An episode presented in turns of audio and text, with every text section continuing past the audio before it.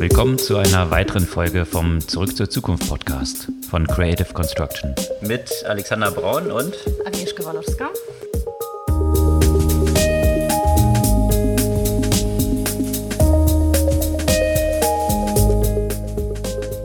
Was gab es Neues letzte Woche? Es gab das lang erwartete Urteil in quasi den größten Rechtsstreit in Silicon Valley in der letzten Zeit zwischen Epic und Apple. Und ich kann ein bisschen spoilen, keiner ist zufrieden. und gleichzeitig geht es aber in die Richtung, die wir schon prognostiziert haben, dass hier die Pflichtpayments im App Store etwas aufgeweicht werden. Und was das so genau bedeutet, das diskutieren wir. Und das ist auch nicht das Ende von Troubles für Epic und Apple. Epic hat ja auch Hausparty abgestellt und Apple hat gerade schon wieder Personalprobleme bei ihrem Apple Car Projekt. Aber das nur so am Rande. Ja. Rund um Regulierung gibt es auch noch Themen zwischen Coin Coinbase und der SEC. Hier gab es eine Order der SEC, dass Coinbase kein Zinskonto lancieren kann auf Basis von Krypto und was es damit auf sich hat. Hm. Und wenn wir in diesem ganzen Payment-Umfeld sind, natürlich auch noch interessante Entwicklungen rund um Buy Now, Pay Later. Warum genau das jetzt so boomt und warum es so eine große Gefahr für Kreditkartenunternehmen und auch die Banken ist und auch, ja, wie eigentlich das ganze Buy Now, Pay Later so funktioniert, was Zinsen angeht. Was ich auch spannend fand, ist, dass mir gerade zufällig aufgefallen ist, dass auch N26 sowas anbietet. Habe ich heute nämlich was gekauft und da wurde gleich eine ähm, Message aufgepoppt, äh, ob ich mir das nicht in vier Raten aufsplitten möchte. Okay, das war dann nicht auf der Shopseite integriert, nee. sondern über deine Zahlung genau. mit deiner. Äh, okay. Das ja. fand ich eigentlich auch ein interessantes Konzept. Dann kann ich das ja quasi so im Nachhinein mir noch überlegen, ob ich das verteile. Aber können wir auch gleich nochmal im Detail drüber sprechen. So ähnlich wie Apple das ja auch macht mit genau. Apple Pay. Dann gibt es auch interessante News von Amazon, die sich jetzt entschieden haben, sämtliche Hourly Workers, also die auf Stundenbasis angestellt sind, denen das College zu bezahlen, was da so dahinter steckt. Wow, das ist ja mal ausnahmsweise keine Kritik, was die Behandlung von Mitarbeiterinnen und Mitarbeitern angeht. Davon gab es ja nämlich in den letzten Wochen auch eine ganze Menge, sowohl bei Google als auch bei Amazon. Findet man bestimmt auch wiederum Kritikpunkte. Sicherlich. Mir fallen auch schon ein paar ein. Ja. Kritikpunkte findet man ja auch sicherlich eine ganze Menge bei der weiteren großen News der vergangenen Woche und zwar der Ray-Ban Smart Glasses, die natürlich smarterweise nicht Facebook Glasses heißen. Auch hier kopiert Facebook Snapchat. Von Facebook ist es natürlich auch nicht so weit zu den aktuellen Themen rund um Wahlen und damit meine ich nicht nur Wahlen in Deutschland. Eine Woche vor den Wahlen in Deutschland gibt es nämlich auch Wahlen in Russland und äh, dort ist man ja ziemlich unzufrieden mit den großen Tech-Companies, nicht überraschenderweise. Ansonsten in Deutschland gab es ja auch einen interessanten Report zum Thema Falschmeldungen und welche Kandidaten von Falschmeldungen besonders betroffen werden oder vor allem Kandidatinnen. Und in dem Kontext natürlich äh, lohnt sich vielleicht nochmal auf die Kanzlerinnen-Debatte auch nochmal zu schauen. Da ging es ja auch um das Thema Digitalisierung. Und auch ein spannender Bericht, auch in dem Kontext, äh, wo wir jetzt bei den ethischen Themen angekommen sind, von Google Jigsaw Project zum Thema Internet-Shutdowns, wie das zu nehmen zu einem politischen Instrument geworden ist. Und als allerletztes, apropos, Wer wurde denn am 12. September 40? You tell me. Chaos Computer Club. Hätte ich nicht gedacht, dass es schon so lange her tatsächlich ist, dass äh, der Chaos Computer Club noch älter ist als ich. das Computer schon so alt. ist. Ja.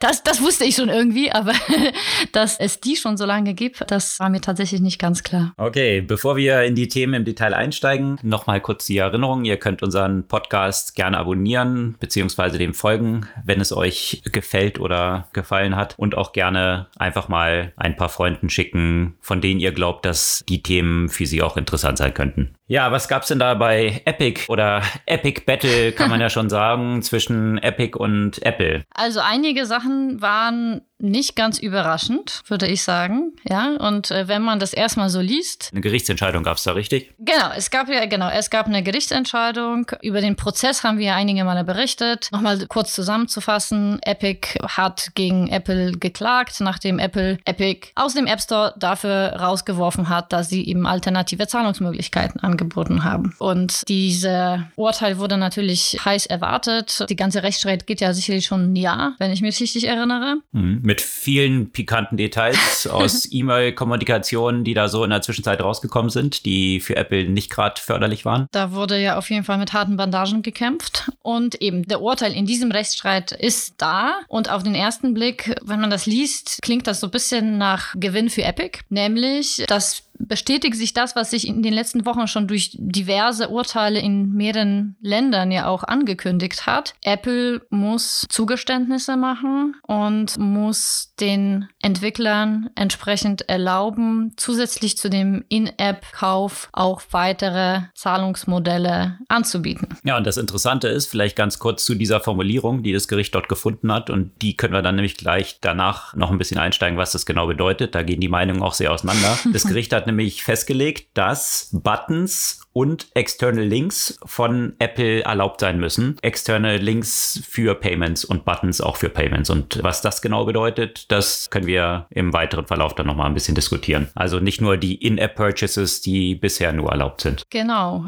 Trotzdem ist Epic nicht zufrieden. Ja, Epic hatte sich eine ganze Menge mehr erwartet. Also äh, lauter solche Sachen wie Sideloading, dass, dass man direkt am App Store vorbei Sachen oder Apps auch laden kann und dass Apple verurteilt wird, dass sie eine Monopolstellung im Gaming-Bereich haben. Das hat das Gericht Epic auch nicht zugestanden. Nee. Und letztendlich hat ja auch das Gericht oder die Richterin ja auch entschieden, dass Epic Games mit Fortnite ja auch die Regeln des App Stores verletzt hat. Und somit hat das ja quasi die Entscheidung Entscheidung ja nicht äh, zurückgenommen, die sich Epic gewünscht hätte. Genau, das war ja zu diesem Zeitpunkt, als Epic aus dem App Store geflogen ist, weil sie im Verstoß gegen die Terms von Apple eben eigene Payments lanciert haben. Und da ist ja Epic in der ganzen Welt dann aus dem App Store geflogen. Und in der Zwischenzeit, das ist auch eine ganz interessante Entwicklung, hatte ja ein Gerichtsentscheid in Südkorea stattgefunden, der auch schon in diese Richtung geht, mhm. dass alternative Zahlungsmöglichkeiten jetzt angeboten werden müssen im App Store. Und da hat Epic jetzt schon angekündigt, darauf zu klagen, in Südkorea wieder in den App Store zurückzukommen oder vielmehr den Antrag gestellt. Und da gibt es natürlich jetzt auch die Diskussion, wenn Apple das dem zubilligt, dann wäre es ja schlecht, die nur in Südkorea im App Store zu haben und im Rest der Welt nicht. Und der Grund wäre dann im Rest der Welt nicht, weil es dort diese 30% Tax gibt. Und das wäre wiederum eigentlich eine gute Argumentation dann für Epic, zu sagen, wir kommen ja nur nicht in App Store, weil wir diese 30 Prozent nicht zahlen wollen und das ist dann anti-competitive, ja, also von daher, ja, aber jetzt kam dieser Gerichtsentscheid in den USA dazwischen, von daher ist das wahrscheinlich eh so ein bisschen Makulatur und die Frage stellen sich jetzt auf einer ganz anderen Ebene. Und noch ein Bestandteil des Urteiles, das Epic ja auch nicht zufriedenstellen wird, eben die müssen die 30 Prozent von den 12 Millionen an Apple zahlen, die sie über die eigene Bezeichnungsstelle bis dato umgesetzt haben. Also auch in dieser Hinsicht hat das ja ganz direkte Konsequenzen Konsequenzen. Natürlich haben beide Unternehmen oder zumindest habe ich jetzt äh, von Epic Games bereits gelesen, dass sie entsprechend in Berufung gehen werden. Das, glaube ich, überrascht keinen, dass die das jetzt nicht erstmal dabei belassen.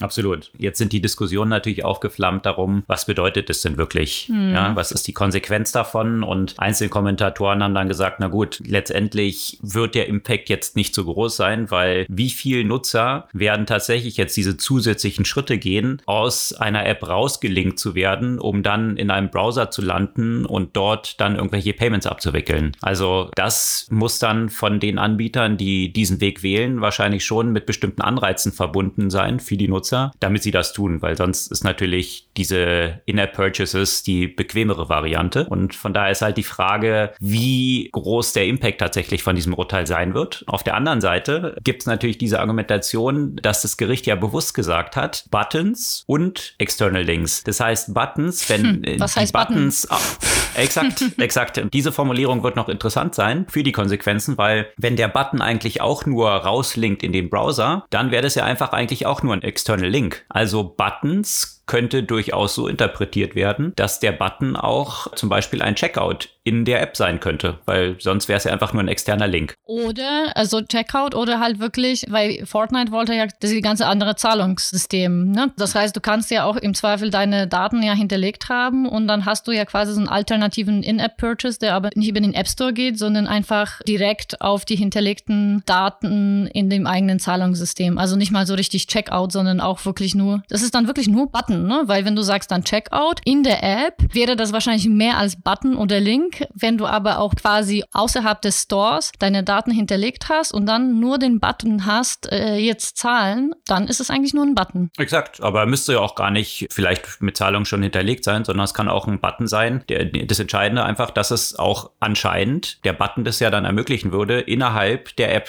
diese Zahlung abzuwickeln. Ob schon hinterlegt oder nicht hinterlegt. Aber bisher eben war die Interpretation nur, es gibt In-App-Purchases und es gibt den Link raus. Aber diese Formulierung mit dem Button eröffnet da so eine Hintertür, die sicherlich in der nächsten Zeit jetzt nochmal zu viel Diskussion führen wird und wahrscheinlich auch nochmal zu ein paar Gerichtsverfahren, weil äh, letztendlich werden die Developer das so weit wie möglich interpretieren und Apple wird wahrscheinlich versuchen, das so eng wie möglich zu interpretieren und letztendlich die Entscheidungsgewalt darüber, was dann aber die richtige Interpretation ist, hat letztendlich das Gericht. Also von daher sind Apple da so ein bisschen die Hände gebunden dann auch und es wird sicherlich jetzt noch zu vielen interessanten Diskussionen führen. Also ich würde tatsächlich darauf, also wenn ich jetzt das so interpretiere, würde ich sagen, ein in die App eingebauter Checkout würde das sprengen. Also das heißt Button, wenn es ein Button ist, dann dürfte es entweder nach draußen rauslinken oder auf das draußen angelegte Zahlungssystem verweisen, weil dann ist es ja ein Button. Alles andere wäre nicht nur ein Button, sondern noch ein eingebauter Checkout-System. Ja gut, aber wenn man es so interpretiert, dann wäre der Button ja nichts anderes als ein Link, wenn es nur nee. die Funktion ist, rauszulinken. Nein, das sehe ich jetzt nicht so, weil du könntest ja auch sagen, wie zum Beispiel ein Beispiel jetzt Audible. Ja, im Moment ist es halt so, dass du über die App bei Audible nicht bezahlen kannst. Du kannst es ja draußen machen. Ja, du kannst es ja, du, du kannst es ja nur über die Website und da hast du schon deine hinterlegten Zahlungsdaten und dann kannst du sozusagen, könnte jetzt nach diesem Urteil Audible sich entscheiden, okay, sie können ja quasi nur mit einem Button diesen Kauf quasi mit einem Button Kauf ermöglichen, der auf die auf der Website zu, äh, hinterlegten Daten verweist. Weißt du, das ist dann nicht ein Link, sondern das die Zahlung erfolgt ja quasi sofort, aber du hast ja nicht noch einen separaten Checkout, wo du deine separaten Zahlungsdaten eingeben kannst, um den App Store zu umgehen, weil das würde, glaube ich, die Definition des Buttons sprengen, so wie ich die jetzt verstehe. Hm, das wird jetzt zu klären sein, das weil was klären ist sein, ja, ja. sonst der Unterschied. Du kannst ja auch mit einem Link genau das machen, was du jetzt gerade beschrieben hast. Muss das ja stimmt, ja. dafür nicht ein Button sein. Also von daher, was dann der Unterschied zwischen dem Link und dem Button? Weil ein Button ein, ein UI-Element ist, bei dem du gewohnt bist, dass eine Aktion stattfindet und Link UI-Element ist, das üblicherweise rauslinkt. Und deswegen hat das ja im Zweifel für die Nutzerinteraktion durchaus einen Unterschied. Na gut, dann schauen wir mal, ob das Gericht es dann auch so sieht. Das ist ja gerade die Debatte, die jetzt im Raum steht. Wird man sehen, wie dann die Konsequenzen davon sind. Vielleicht ist das alles gar nicht so kompliziert, sondern das Gericht hat einfach nur keine Ahnung. Also. Nee, das äh, wage ich zu bezweifeln. Die, die haben sich das schon ein bisschen genauer angeschaut. Also von daher, das, das wird jetzt interessant werden. Letztendlich muss man sich nochmal kurz vergegenwärtigen, wo diese In-App-Purchases eigentlich greifen. Also diese 30 Prozent, die eben zu zahlen sind. Das sind natürlich nur für die ganzen digitalen Transactions. Also und hier ist der Hauptteil dessen tatsächlich Games. Also die Großteil der Revenues, die hier digital generiert werden, kommen aus Spielen. Und dementsprechend ist natürlich hier auch diese Battle mit Epic das Zentrale, weil Games am stärksten betroffen sind. Gleichzeitig gibt es aber auch Player wie irgendwie so Dating-Plattformen, zum Beispiel Match mit Tinder und Co., die pro Jahr um die 200 Millionen allein abdrücken an Apple für diese In-App-Purchases. Hier geht man davon aus, dass die jetzt hier 80 Millionen sparen könnten. Aber ja, man geht schon davon aus, dass, dass diese Entscheidung Apple ein paar Milliarden kosten wird pro Jahr. Jetzt muss man aber eben genau in der Interpretation mal schauen, wie weit es tatsächlich geht und wie auch genau dieser Punkt Button versus Link ausgelegt wird. Ja, ich, ich meine, es ist echt spannend, was jetzt passiert, weil das ja auch so einen großen Teil des Apple-Geschäftsmodells in dem Nicht-Hardware-Bereich sozusagen so ganz schön in Frage stellt, ne? Genau, und das sind natürlich die, was das Multiple der Aktie angeht, natürlich die wichtigen Einnahmen, weil das einfach Service-Revenues sind, die natürlich ja entsprechend starke Auswirkungen auf die Bewertung eines Unternehmens haben. Und äh, hat man auch gleich gesehen, Apple ist gleich mal ein paar Prozent gefallen nach diesem Gerichtsentscheid. Ja, in den nächsten Wochen wird sich dann rausstellen, wie weit es tatsächlich geht in diesem Kontext. Aber sicherlich ein starker Rückschlag für Apple. Und natürlich Gewinner werden auch Stripe sein, ja, die dann halt solche Zahlungen auch alternativ dann abwickeln können. Also sicherlich gibt es hier auch nochmal für diese Payment-Abwickler oder Anbieter dann einen entsprechenden Rückenwind. Und das ist dann auch wiederum eigentlich das Positive, finde ich immer, oder das, das, das Spannende bei solchen Urteilen, wie damit ja auch so ein kompetitives Feld ja auch in anderen Bereichen aufmacht, äh, die jetzt nicht auf den ersten Blick jetzt gar nicht Bestandteil des Streites sozusagen waren, wie eben Stripe und andere Zahlungsanbieter. Ja, absolut. Und wo wir jetzt bei Apple und Epic sind, und die hatten noch so ein paar andere Troubles, wo du jetzt schon sagst, Apple-Aktie ging ja auch gleich nach unten. Apple tut sich ja auch,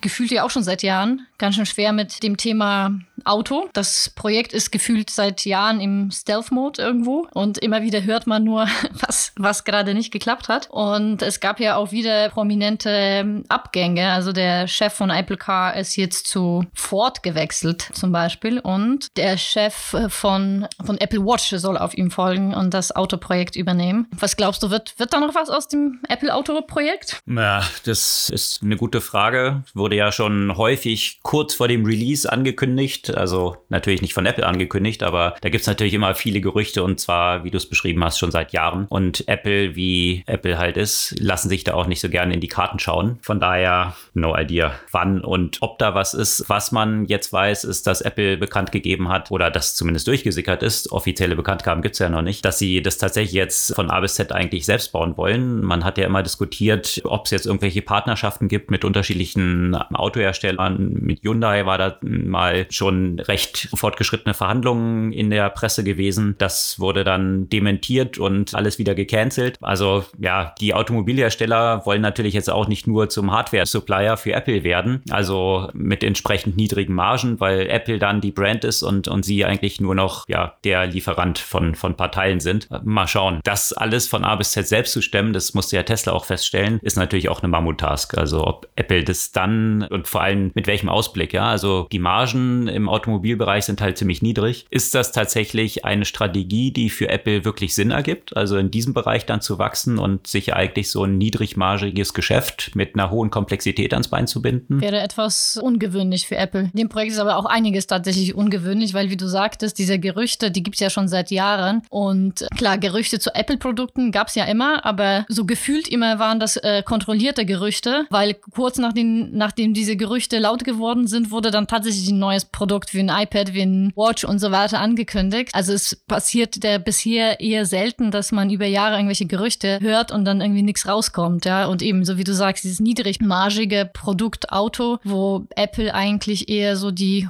sehr hochmargigen Produkte gewohnt ist. Und auch Epic Games, da sind wir weg vom Hardware. Also die haben ja nämlich House Party ja gekauft vor einer ganzen Weile. House Party ist ja auch so wie alle anderen Videokommunikationstools in der Corona-Zeit durch die Decke gegangen. Hier vor allem ja auch bei den jüngeren Nutzerinnen und Nutzer. Und bei House Party sieht man ja aber auch äh, wirklich die Auswirkungen der doch deutlichen äh, Corona-Lockerungen. Das Ganze, ich meine, die App wurde ja zum Beispiel im März letzten Jahres 17 Millionen Mal runtergeladen und jetzt ist man wieder bei so 500.000 und entsprechend nicht kein großes Wachstum. Dazu auch diverse Schwierigkeiten rund um angebliche und tatsächliche Sicherheitslücken. Und da hat sich Epic Games relativ schnell nach dem Kauf da entschieden, das Ganze einzustellen. Ja, ist die Frage, ob das dann so ein Equihire war oder es wurde ja auch ja. interpretiert oder argumentiert, dass viel von dem, was dann Hausparty drin war, tatsächlich dann auch in die interne Kommunikation zwischen Usern geflossen ist, also die Technologie tatsächlich dann auch in, in Games entsprechend integriert wurde. Aber dass es jetzt nicht als ein separates Produkt dann so Bestand haben wird. Ja, wahrscheinlich. Und ich meine, Zoom ist ja natürlich auch davon betroffen, dass, äh, dass weniger gesummt wird. Die im vergangenen Monat gingen ja auch die Shares 12 Prozent nach unten, weil ähm, das Wachstum nicht ganz so groß war. Also auch da wird man in diesem Umfeld ja auch sehen, wo sich das Ganze, das Ganze noch entwickelt, wenn und falls sich das stabilisiert. Also ganz ausgeschlossen, dass wir hier noch im Winter wieder einen Lockdown mit irgendwelchen Varianten haben werden, kann ich ehrlich gesagt für mich noch nicht. Ja.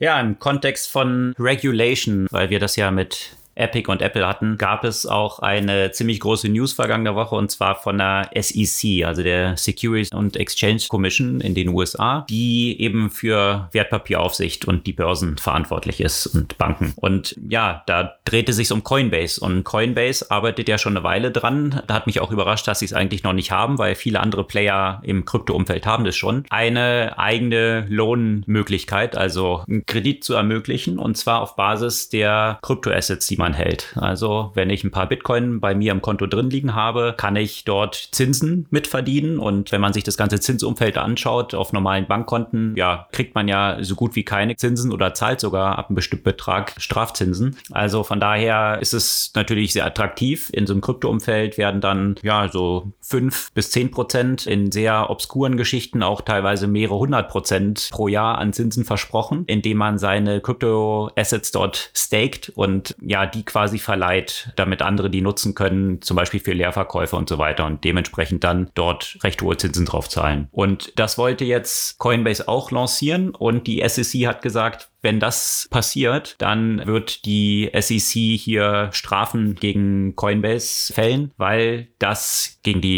Regulierung spricht. Regulierung, die die SEC dort anstrengt, ist, dass sie sagen, ein solches Anlagevehikel wäre eine eigene Security, also wie ein eigenes Wertpapier oder müsste entsprechend reguliert sein. Und da gibt es jetzt natürlich viele Diskussionen drum, ja, weil A, es gibt schon eine ganze Menge Player, die im Markt sind, also ob man sich jetzt ein BlockFi anschaut oder auch hier in Deutschland Nuri, kriegt man 5% oder bis zu 5% Zinsen dann drauf. Und die bieten das ja alle schon an. Da ist natürlich jetzt viel Diskussion drum entstanden. Ja gut, äh, nur weil andere es anbieten und die SEC bisher nichts gemacht hat, heißt es nicht, dass das rechtmäßig ist. Und das ist jetzt genau das, was jetzt in den USA an Diskussionen aufgekommen ist, was natürlich auch hier in Bezug auf die BaFin, auch in Deutschland ja auch noch Konsequenzen haben könnte. Und ja, die, die Diskussion ist halt recht interessant, weil dort die Grautöne von was ist tatsächlich ein Security und was ist einfach nur, also wenn, wenn ich dir einen Bitcoin gebe und den dir verleihe und wir uns darüber einigen, dass du mir darauf Zinsen zahlst, dann ist es ja keine Security, also kein eigenes Vehikel. Das Entscheidende, was die SEC ins Feld führt, ist, dass es halt in der Regulierung drin steht, Investment of Money in a Common Enterprise with reasonable expectation of profits to be derived from the efforts of others. Also hier ist so eine dritte Partei und das scheint hier mit eingeführt zu sein, dass man ja nicht direkt jemand anderen Geld leiht, sondern letztendlich ist Coinbase dazwischen so ein Mittler, der das bündelt und verteilt und dementsprechend ist es dann eine Security. Und da könnte jetzt natürlich Coinbase dann ins Feld führen, ja, aber was sind denn Banken dann, wenn du ein Bankkonto hast? Das ist ja dann auch nicht eine Security, sondern du hast halt Geld in deinem Bankkonto und kriegst irgendwie Zinsen drauf. Aber da ist dann natürlich das Problem, dann könnte die SEC sagen, wenn das von Coinbase ins Feld geführt wird, gut, dann müssen wir dich regulieren wie eine Bank und dann müsste natürlich Coinbase 100% Equity von dem Kapital selbst halten. Also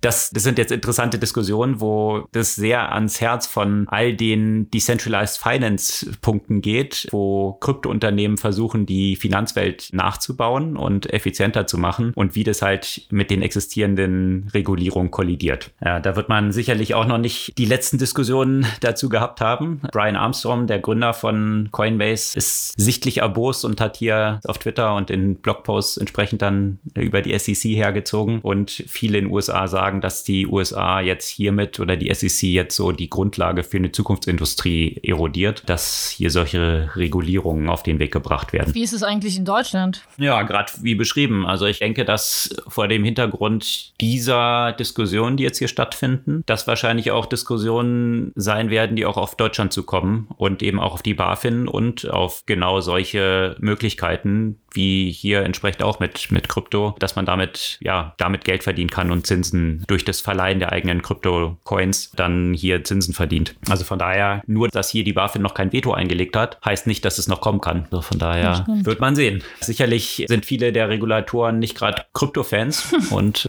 ja, von daher wird es sicherlich noch ein interessantes Kräftemessen werden in diesem Umfeld. Ich glaube, du beim Thema Kräftemessen bist, ist es ein guter Übergang zum Thema Buy Now, Pay Later, weil äh, auch hier, also erstens Kräftemesser zwischen den unterschiedlichen Anbietern, aber auch natürlich die regulatorischen Konsequenzen aufgrund der Zinsen, die ja durch die Decke gehen für Kundinnen und Kunden, die nicht äh, rechtzeitig ihre Raten bezahlen, nicht wahr? Ja, Now Pay Later, das hat ja beispiellos geboomt in der letzten Zeit mit vielen milliardenschweren Übernahmen, also von zum Beispiel dem australischen Unternehmen Afterpay, die ja von Square für fast 30 Milliarden gekauft wurden. Vergangene Woche gab es aber auch mal wieder eine Milliardenübernahme, zwei Milliarden für ein Buy Now Pay Later Unternehmen in Japan, was von PayPal gekauft wurde. Also die ganzen Payment-Anbieter gehen halt sehr stark in diesen Bereich rein, dort Akquisitionen zu tätigen und äh, Buy Now Pay Later, nochmal kurz zusammengefasst, ermöglicht eben direkt beim Kauf sich zu entscheiden, den Kaufpreis nicht direkt zu zahlen, sondern eben über einen bestimmten Zeitraum abzustottern. Also quasi, ja, wie eine Art von Kredit, den man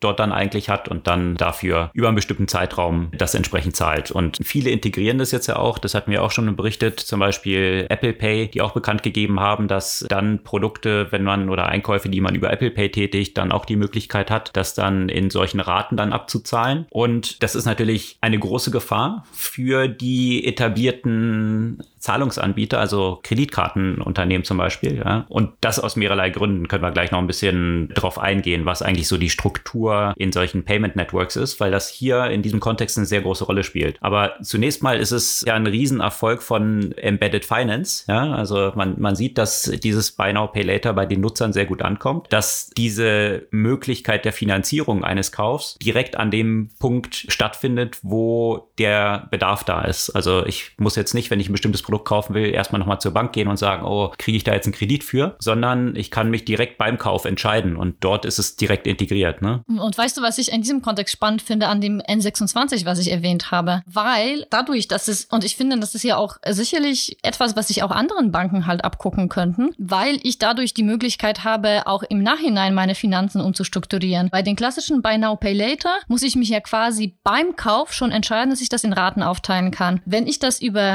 N26 ich zahle, habe ich vier Wochen Zeit, um nachträglich auch diese Transaktion aufzuteilen. Das heißt, ich kaufe das erstmal, weil ich denke, okay, die 300 Euro kann ich mir jetzt auch äh, so leisten, muss ich mich nicht aufteilen. Und dann stelle ich zum Beispiel fest, dass ich äh, in dem Monat noch eine höhere Ausgabe habe, mit der ich nicht gerechnet habe. Und dann habe ich im Nachhinein noch die Möglichkeit, diese Transaktion in Raten aufzuteilen. Das finde ich durchaus interessant, weil ansonsten wäre ich da schon im Dispo-Kredit, was im Zweifel ja auch Zinsen für mich bedeutet. Und so kann ich dann sagen, okay, ich zahle die drei anderen Raten halt in den Monaten danach. Finde ich auch interessanter anderer Aspekt von Buy Now Pay Later, dass dann eben dieses Bankkonto zu dem, ja, zu dem, zu dem zentralen Punkt, sozusagen Anknüpfungspunkt für, für die Kunden wird. Zumal die Bank natürlich aufgrund der Historie und den Einblick in dein Bankkonto und natürlich einen viel größeren Überblick hat über sämtliche Transaktionen von dir und auch deine Kreditwürdigkeit, ja. die jetzt bei so einem Affirm zum Beispiel, was in den USA so ein großer Anbieter ist, in diesem Kontext ja nicht so der Fall ist. Also das Scoring, was die machen, die machen natürlich auch in Sekunden so ein Scoring, um dann einzuordnen, kriegst du diesen Kredit, qualifizierst du dafür oder nicht. Da haben die Banken natürlich größeren Einblick in die Daten, die das qualifizieren können. Ne? Also das definitiv definitiv. Also von daher besteht hier eigentlich Riesenpotenzial für die Banken. Ja, und dass es bei den Nutzern so gut ankommt, zeigt eben, dass ja dieses Embedded Finance und das so in die User Journey zu integrieren, genau einen Nerv von den Kunden trifft. Nicht überraschend eigentlich. Aber natürlich auch, das sind halt so die zwei Seiten. Ähm, die Kreditfinanzierung einer solchen, eines solchen Kaufs wird damit so einfach, dass sie kaum noch wahrgenommen wird als solche. Und das hat natürlich die Downside, dass viele Leute dann auch Gefahr laufen, jetzt sich zu verschulden, verschulden für Konsum und ja, mit den, mit den ents entsprechenden Problemen, die dort auftreten. Gab es einen interessanten Artikel, nämlich auch vergangene Woche bei Reuters, die sich dort mal so ein paar Zahlen angeschaut haben und die Ausfallraten sind ein Drittel. Also ein Drittel der amerikanischen, US-amerikanischen Nutzer sind in ihren Zahlungen für Buy Now Pay Later hinterher. Und das hat ziemlich schwerwiegende Konsequenzen. Also erst wird ja immer so gesagt als Verkaufsargument auch von Buy Now Pay Later im Vergleich zu Kreditkarten, dass man sagt, naja, auf Kreditkarten zahlst du ja so viel Zinsen. Und hier, und das ist natürlich im, im ersten Schritt meist auch der Fall, ist es erstmal kostenlos. Ja, also es wird mehr als ein Vehikel von diesen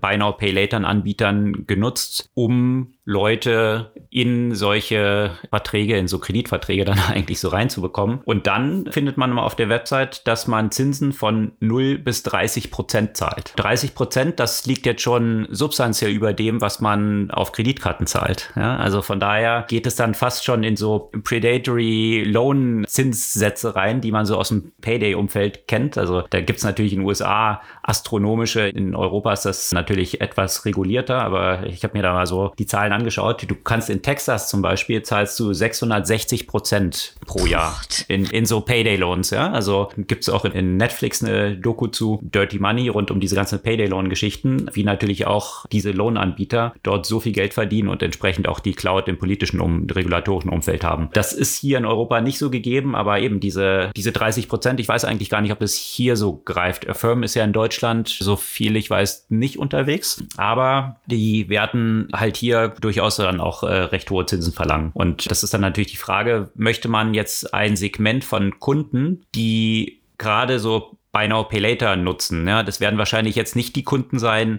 die super viel Geld auf der hohen Kante haben, weil ansonsten bräuchte man es ja wahrscheinlich nicht machen. Also adressiert man eher ein Marktsegment, was eh schon Schwierigkeiten mit Zahlung hat, die dann in Konsum oder in die Finanzierung von Konsum zu leiten, stellt sich natürlich auch die Frage, ob das so sinnvoll ist und wie nachhaltig das ist, weil ich fühle mich da so ein bisschen erinnert an, an diese ganze Groupon, Daily Deal und so weiter Geschichte, ja, was auch ein Riesenboom war, bis man dann, oh, große Überraschung festgestellt hat. Ich meine, wer sind diese, diese Kundensegmente, die jetzt hier einen Deal haben wollen für irgendeinen Restaurantbesuch? Das ist jetzt auch nicht so das attraktivste Kundensegment und dementsprechend ist dann auch dieses ganze Modell schnell nach einem Riesenhype dann ziemlich kläglich wieder kollabiert in diesem ganzen Groupon-Umfeld. Ja. Mich würde halt interessieren, wie das in Europa äh, reguliert ist, ne? weil in Europa hast du ja nicht diese, diese Payday-Loans, weil es eine entsprechende Regulierung in dieser Hinsicht gibt, die, die das ja verhindert, dass du jetzt hier irgendwie, keine Ahnung, wie viel 100 Prozent von Zinsen zahlst. Ich weiß es nicht, ob es jetzt irgendeine spezielle Regulierung gibt in Richtung BNPL. Also ich, ich habe gelesen, dass es tatsächlich auch in Großbritannien zunehmend ein Thema ist, aber in Großbritannien ist da ja sowieso auch, auch noch ein bisschen anders und etwas näher an dem Modell USA. Ich weiß es nicht, wie das in Europa ist und wie inwiefern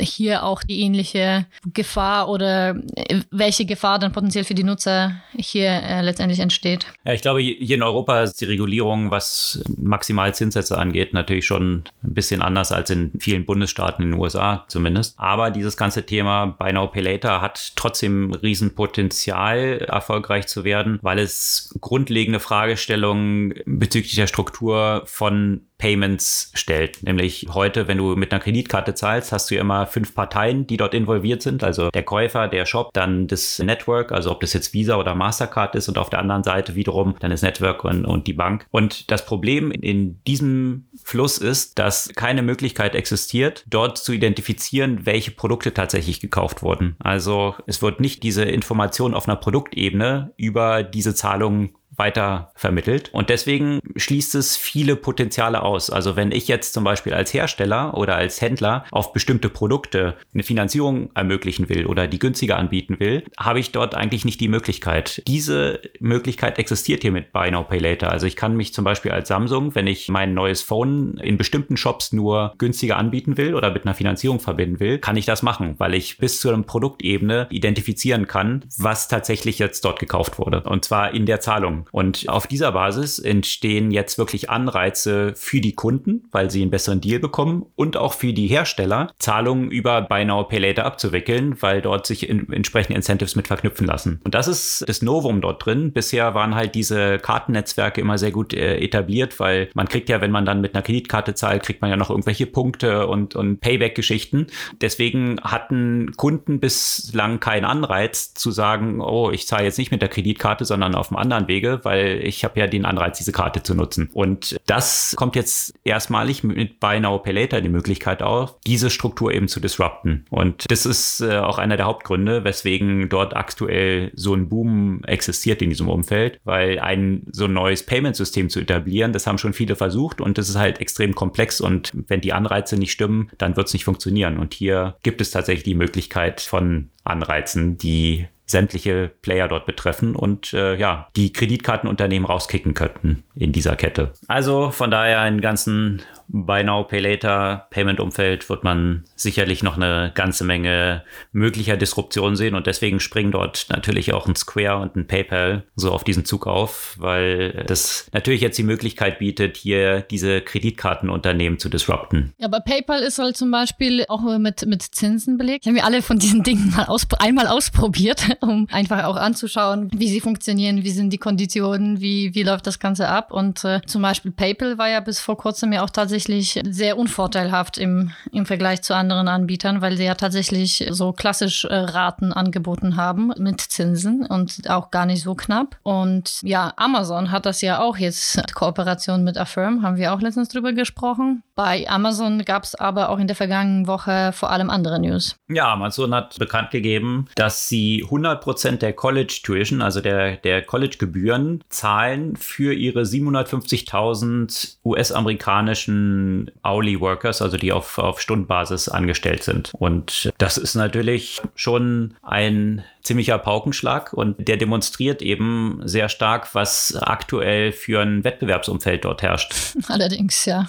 Wir kommen aus dem Covid-Umfeld, wo Amazon natürlich unglaubliche Dimensionen an Mitarbeitern eingestellt hat, ja, im Warehouse, im äh, Fulfillment. Amazon geht ja immer weiter in dieser Wertschöpfungskette eben alles abzubilden und eigentlich auch eben die Logistik-Player zu disrupten und eben bis zur Last-Mile-Delivery hier vorzugehen. Teilweise mit eigenen Mitarbeitern, teilweise so ein bisschen outgesourced. Das sieht man ja auch hier in Deutschland. Und von da ist ein extremer Wettbewerb entstanden um Mitarbeiter. Und äh, gerade auch in, in dem Umfeld von den eher etwas niedriger qualifizierten Mitarbeitern. Und äh, das hat A schon dazu geführt, dass Amazon wesentlich mehr zahlt als den Mindestlohn. Also ich glaube, in den USA liegt der so bei 12 Dollar. Sie gehen jetzt da, wenn ich mich recht erinnere, so auf 16 oder 18 sogar. Teilweise äh, fand ich das auch hier lustig, auch hier im Wahlkampf in Deutschland. Da hat man so ein Plakat von der SPD gesehen, die auch einen Mindestlohn proklamierten. Und daneben hing ein Plakat von Amazon mit einem äh, Stundenlohn, der wesentlich drüber liegt. Also hier ist mittlerweile so ein Wettbewerb entstanden, um dort genügend Mitarbeiter zu bekommen. Und äh, das ist natürlich, wenn man jetzt sagt, die kriegen College bezahlt, dann ist es natürlich eine klare Differenzierung gegenüber dem Wettbewerb und interessante Entwicklung, die jetzt nicht irgendwie von Gewerkschaften bottom-up kommt, sondern ja eigentlich von den Mitarbeitern und dem Markt und den Wettbewerb um diese Mitarbeiter, der jetzt dazu führt, dass hier umfangreiche Zugeständnisse von den Arbeitgebern notwendig werden. Passt ja auch um die Diskussion,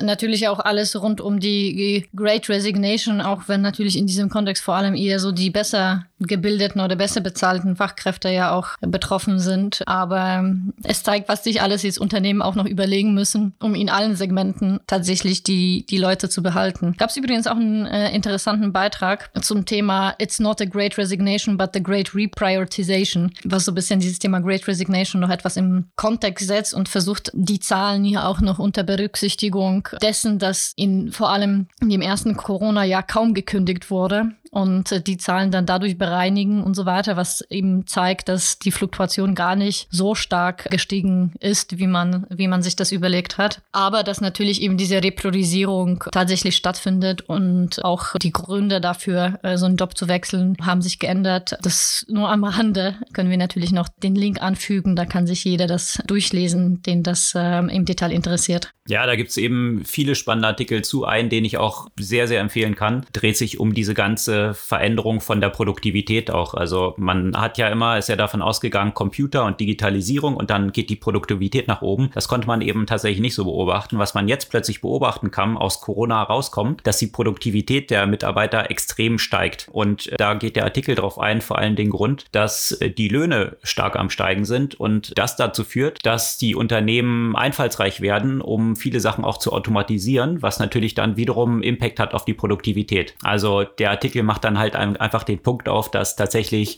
Lohnsteigerung der Haupttreiber für Produktivität ist. Und ja, also von daher das noch ein sehr interessanter Artikel und diese Konsequenzen, die sich jetzt aus diesem Massenexperiment Covid, was gleichzeitig ja auch so ein Experiment auch ist für UBI, also ähm, bedingungsloses Grundeinkommen, ja, in, in ein bisschen abgewandelter Form. Viele Experimente, die, die gleichzeitig laufen mit interessanten Implikationen. Ein anderes Experiment, mal schauen, wie die Applikationen sind. Auf jeden Fall wurde das ja auch schon sehr heiß in der Presse diskutiert. Facebook hat sich wieder was von Snapchat geklaut und viele meinen ja auch. Inspired, inspired. Entschuldigung, inspired.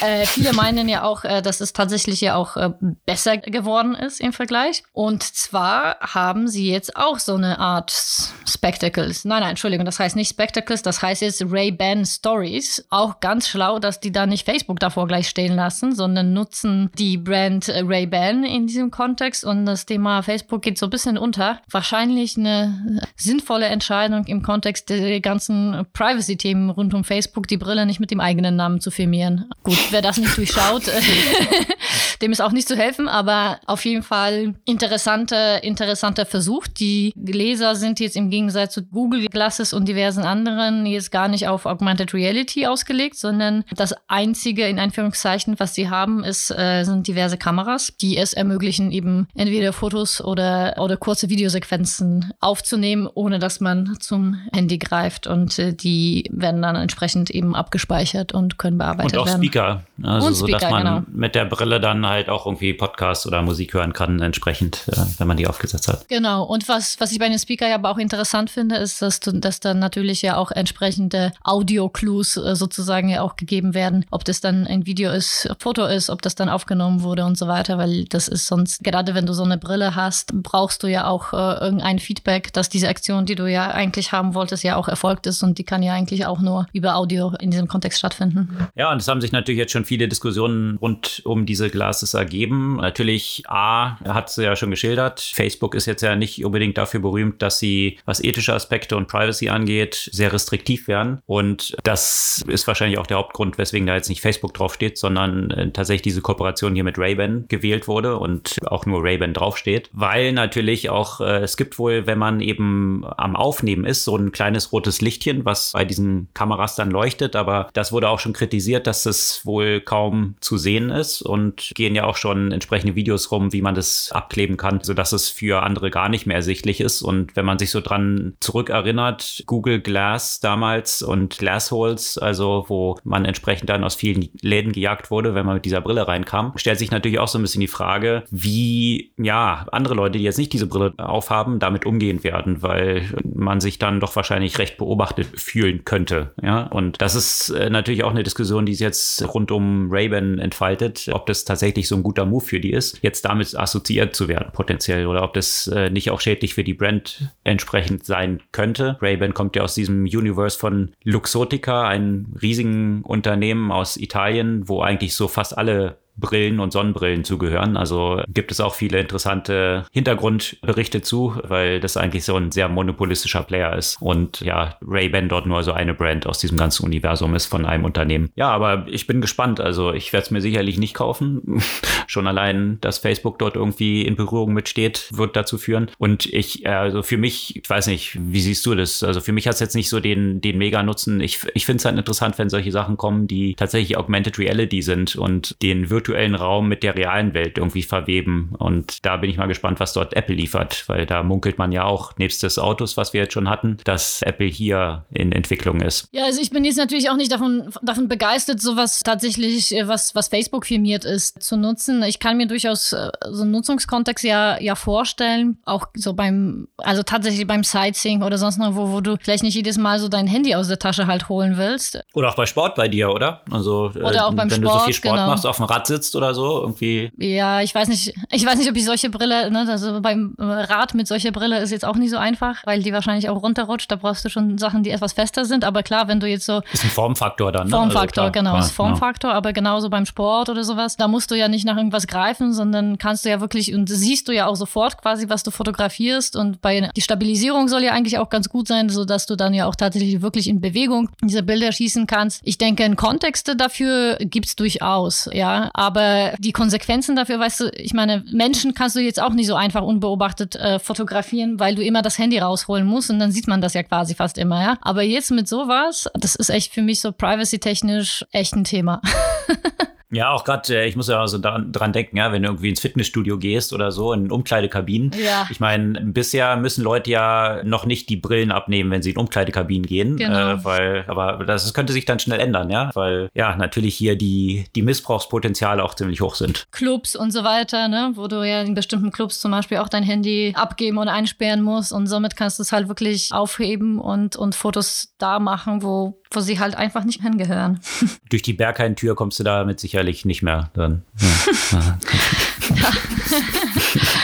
Ja, aber apropos Facebook, da gab es ja auch gerade schon mal auf wieder Facebook diverse Beiträge äh, zu dem Thema, dass Facebook ihre Daten auch nicht wirklich korrekt zur Verfügung gestellt, wenn es dann darum geht, die, die Desinformation zu evaluieren. Und gut, das bei Facebook überrascht das alles nicht. Ich muss sagen, ich lese das fast alles nicht mehr, weil da einfach immer wieder immer wieder was kommt. Aber natürlich das ganze Thema Desinformation ist, ist von der Perspektive der kommenden Wahlen natürlich immer wieder interessant. Und es gab ja auch eine Evaluation von Korrektiv, das sich ja eben angeschaut hat, wie sehr sind einzelne Kandidatinnen, Kandidaten von der Desinformation betroffen. Und äh, da fand ich die Zahlen doch sehr, sehr beunruhigend und, und auch eine gewisse Disproportion. Und also hier, das, das hat jetzt mit meinen äh, persönlichen politischen Präferenzen überhaupt nichts zu tun, muss äh, aber tatsächlich an den Zahlen klar, klar erkennen, dass die Annalena Baerbock ja viel stärker von Desinformation betroffen ist als die beiden anderen Kanzlerkandidaten. Und mit 56 Prozent hat eigentlich jede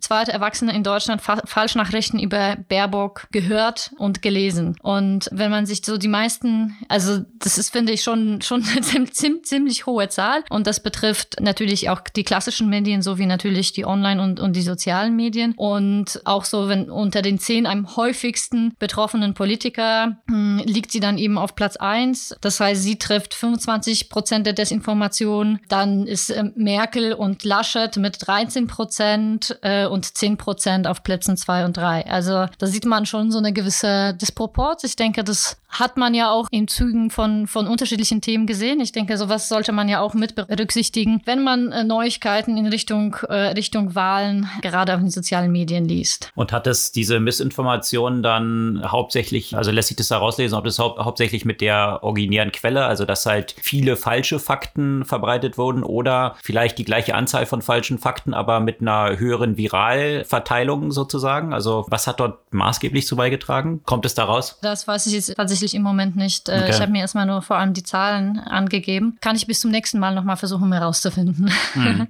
Weil das tatsächlich auch ein sehr interessanter mhm. Aspekt ist, äh, mhm. gerade weil du Facebook erwähnt hattest. Da ist nämlich vergangene Woche, darauf hast du wahrscheinlich angespielt, auch wiederum ein sehr interessanter Artikel erschienen, dass Facebook ja vor zwei Jahren war es, glaube ich, für Studien, für wissenschaftliche Studien 100 Prozent, so war die Aussage von Mark Zuckerberg selber und auch von Facebook, von bestimmten Nutzerdaten eben weitergegeben hat für wissenschaftliche Analysen. Ja, und da sind jetzt in diesen vergangenen zwei Jahren auch schon viele Research Papers jetzt geschrieben worden oder sind jetzt gerade in der Fertigstellung. Und jetzt ist rausgekommen, dass es tatsächlich nicht 100 Prozent der Daten waren, sondern ja, selektiv genau. von Facebook mhm. ausgewählt nur 50 Prozent von Daten, was natürlich sämtliche wissenschaftliche Studien die jetzt darauf aufbauen, zu Makulatur macht. Ja. Mhm. ja. Und das, da wäre ich als Wissenschaftler auch so ein bisschen äh, knatschig, wenn ich jetzt irgendwie zwei Jahre an einer Analyse dort gearbeitet habe und jetzt feststelle, dass alles nur Quatsch ist und Facebook zwei Jahre meines Lebens verschwendet hat. Aber ja. Nochmal auf, nochmal auf deine Frage zurück. Das sind, also was, was hier vor allem betrachtet wurde, sind diverse Desinformationsnarrative. Also das heißt, es ging jetzt nicht darum, wie viel es geteilt wurde, sondern quasi die, die einzelnen sozusagen Narrative, die es dazu gab. Okay. Ja. Und wenn man sich die drei Kandidaten anschaut, ne, sind das 71 Prozent bei äh, Baerbock, dann sind es 29 Prozent bei Laschet und keine in Bezug auf Scholz, was jetzt vielleicht nicht so überrascht, weil er eigentlich nichts tut. und deswegen kann man nicht wirklich viel. Teflon Scholz, das alles an ihm äh, genau. äh, abperlt. Also, äh, das ist ja auch mal durchaus interessant. Kann, können natürlich den Link dazu äh, entsprechend, da kann sich ja auch jeder darin vertiefen. Interessant eben, wie ich auch nochmal erwähnt habe, es finden ja auch nicht in Deutschland Wahlen statt, sondern auch in Russland. Da sind die Themen noch ein bisschen anders. Äh, da wurde ja auch der äh, amerikanische Botschaft einbestellt, weil die amerikanischen Big Tech-Unternehmen wohl mit den russischen Wahlen interagieren. Und da geht es äh, vor allem eben darum, dass Unternehmen wie Facebook, Twitter und Google nicht adäquat nach russischer Gesetzgebung wohl gehandelt haben sollten. Und hier geht es ja primär darum, dass sie sich äh, geweigert haben, gerade Google und Apple die äh, Smart Voting Kampagne und App von Nawalny rauszuschmeißen und äh, Facebook und Twitter dann entsprechende Nachrichten oder entsprechende Social Media Posts entsprechend äh, zu, zu löschen. Und äh, da geht es natürlich entsprechend darum, dass diese Smart Voting App, äh, die soll die Wähler darin beraten, welche Kandidaten haben die größte Chancen, die Kandidaten von der Regierungspartei sozusagen zu besiegen. Und die App ist ziemlich populär geworden. Deswegen sehen natürlich die russischen Putin-treuen Politiker das als eine, als eine sehr große Bedrohung und ja, hat sogar so weit geführt, dass der amerikanische Botschafter einbestellt wurde. Hm. Na, das wäre ja mal überraschend, dass in den russischen Wahlkampf eingegriffen wird, weil Russland da ja immer die Füße stillgehalten hat, wenn Wahlkämpfe woanders stattfanden. Aber äh, ja. allerdings, ja, das stimmt. Ja. Und vielleicht noch mal kurz, weil wir sind ja auch schon wieder mal ein bisschen fortgeschritten in der Zeit. Ein sehr interessanter äh, Beitrag, eine Studie eben von dem Google Jigsaw Project zusammen mit einem äh, Non-Profit äh, Access Now und eine, ähm, einem Unternehmen, das so Zensur online misst ist äh, Censored Planet. Es ist rausgekommen, der beschäftigt sich mit so einem strategischen Einsatz von Shutdowns, von Internet-Shutdowns, also von Einschränkungen vom Zugang zum Internet in bestimmten Bereichen. Und äh, da sieht man, wie sehr diese nach oben gegangen sind. Also in den letzten zehn Jahren, also das ganze, die ganze Messung hat dann entsprechend im äh, 2011 äh, äh, angefangen, wurden ja 850 äh, Shutdowns dokumentiert und davon sind aber 768 seit 2016. Und was natürlich besonders äh, beunruhigend ist, wenn Länder, die sich ja auch selbst weiterhin als große Demokratien sehen, wie zum Beispiel Indien, dort sehr weit vorne sind. Natürlich ja auch, äh, auch viele andere Länder und äh, wie, wie zum Beispiel jetzt Myanmar in der letzten Zeit. Was es dafür auch Konsequenzen für die Bevölkerung, äh, aber auch wirtschaftliche Konsequenzen hat, das kann man dann entsprechend in diesem Bericht nachlesen. Es ist sehr interessant und beunruhigend, dass das zu so einem großflächig genutzten Instrument geworden ist. Ja, was das globale Internet immer stärker zu so einem etwas balkanisierten Internet natürlich macht. Und interessant hier die politischen Konsequenzen. Natürlich, da spielt auch Krypto wieder eine Rolle und wie man hier auch den Einsatz in manchen Ländern, du hattest Indien erwähnt, China aber auch eben versucht von Bitcoin zum Beispiel zu unterbinden und ja. ob das überhaupt technisch möglich ist. Genau. Hast du eigentlich gestern dieses äh, Triel geguckt? Hm, ich habe zehn Minuten damit verbracht, weil ich nicht allzu viel meiner Zeit verschwenden möchte für irgendwie Aussagen, die halt Aussagen sind. Also von daher nur am Rande. Ja, man muss hier sagen, die Kandidaten kamen eigentlich gar nicht so schlecht raus, weil die Moderatoren so desaströsen Job gemacht haben, muss man sagen. Also die waren noch schlechter als die Kandidaten, finde ich. Allerdings, äh, was man jetzt gemacht hat, ist, weil die Beschwerden kamen, dass bei dem letzten Triel, der vor zwei Wochen stattgefunden hat, das Wort Digitalisierung überhaupt nicht angesprochen wurde. Ich kann mich ja auch noch mal erinnern an die letzten Wahlen vor vier Jahren. Da war es ja auch so, dass Digitalisierung überhaupt nicht zur Sprache kam. Und deswegen hat man sich jetzt auch Digitalisierung als Diskussionsthema eingenommen. Und nicht überraschend, da sind sich ja alle sehr einig. Man braucht mehr davon. Hm, Wahnsinn. Sind, sind, sind eigentlich alle sich schon, glaube ich, die letzten 20 Jahre übereinig. Ähm, und das ist genau der Grund, weswegen es jetzt auch nicht mir lange angeschaut hat, weil Aussagen eben, ja, seit über 20 Jahren sagt man schon, wie wichtig die Digitalisierung ist und dass wir jetzt hier überall schon Breitband haben und, und so weiter. Ich schaue mir dann mal lieber die Ergebnisse an, als nur irgendwelche, ja, Mundbekenntnisse. Interessantes Event, bevor wir jetzt zur Buchempfehlung kommen, vielleicht noch einen kurzen Ausblick, weil wir Apple auch hatten, sowohl zu Variables als auch zu dem Auto ob die jetzt morgen am 14., also wenn ihr den Podcast am Veröffentlichungstag hört, am 14., also heute, ähm, findet das unter dem Stichwort California Streaming Event von Apple statt, wo wiederum man erwartet, eine neue Apple Watch und ein neues iPhone angekündigt wird. Und natürlich, wie bei Apple immer, rätseln jetzt alle drum, was dieses California Streaming bedeuten könnte. Und hat es irgendwas auch mit Virtual Reality zu tun oder mit mehr Content? Man weiß es nicht. Also das wird heute dann am 14. stattfinden stattfinden. Mal schauen, was dort an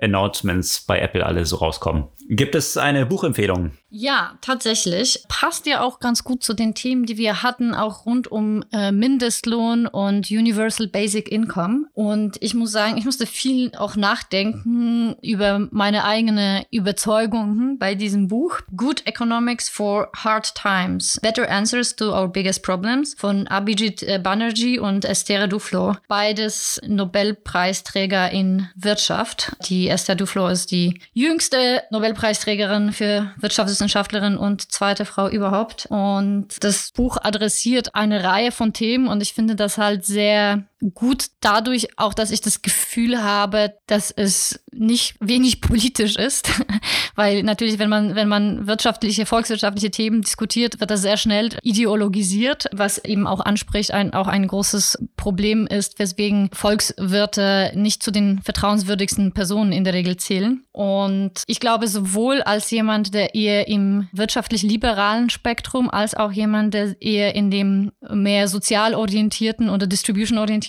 Spektrum, linken Spektrum sich befindet, äh, wird ihre und seine Meinung dort widerlegt sehen. Okay. Klingt interessant und sicherlich ein wichtiger Faktor in all den politischen Debatten, die also auch so stattfinden und Marktmechanismen. Und er zeigt ja eben, wie, wie schwer tatsächlich die Fragen sind und wie schwer die Antworten sind und wie widersprüchlich äh, zum Teil einige Antworten auf die großen wirtschaftlichen Fragen, die wir haben, sind und wie wenig eben schwarz und weiß das, das ist, was vielleicht nochmal im, im Kopf äh, wichtig wäre zu behalten angesichts äh, natürlich äh, des Wahlkampfs, das immer alles sehr schwarz und weiß darstellt. Das ist also die Buchempfehlung Good Economics for Hard Times. Das soll es für diese Woche gewesen sein. Sämtliche Artikel, über die wir gesprochen haben, verlinken wir wie gehabt in unserem Show Notes des Podcasts als auch auf unserer Podcast-Blog-Seite. Wenn ihr den Podcast bis hierhin gehört habt, lasst uns doch gerne auch ein Review und eine Bewertung in dem App Store eurer Podcast-App entsprechend. Und dann freuen wir uns, wenn ihr auch kommende Woche wieder mit dabei seid. Bis dann.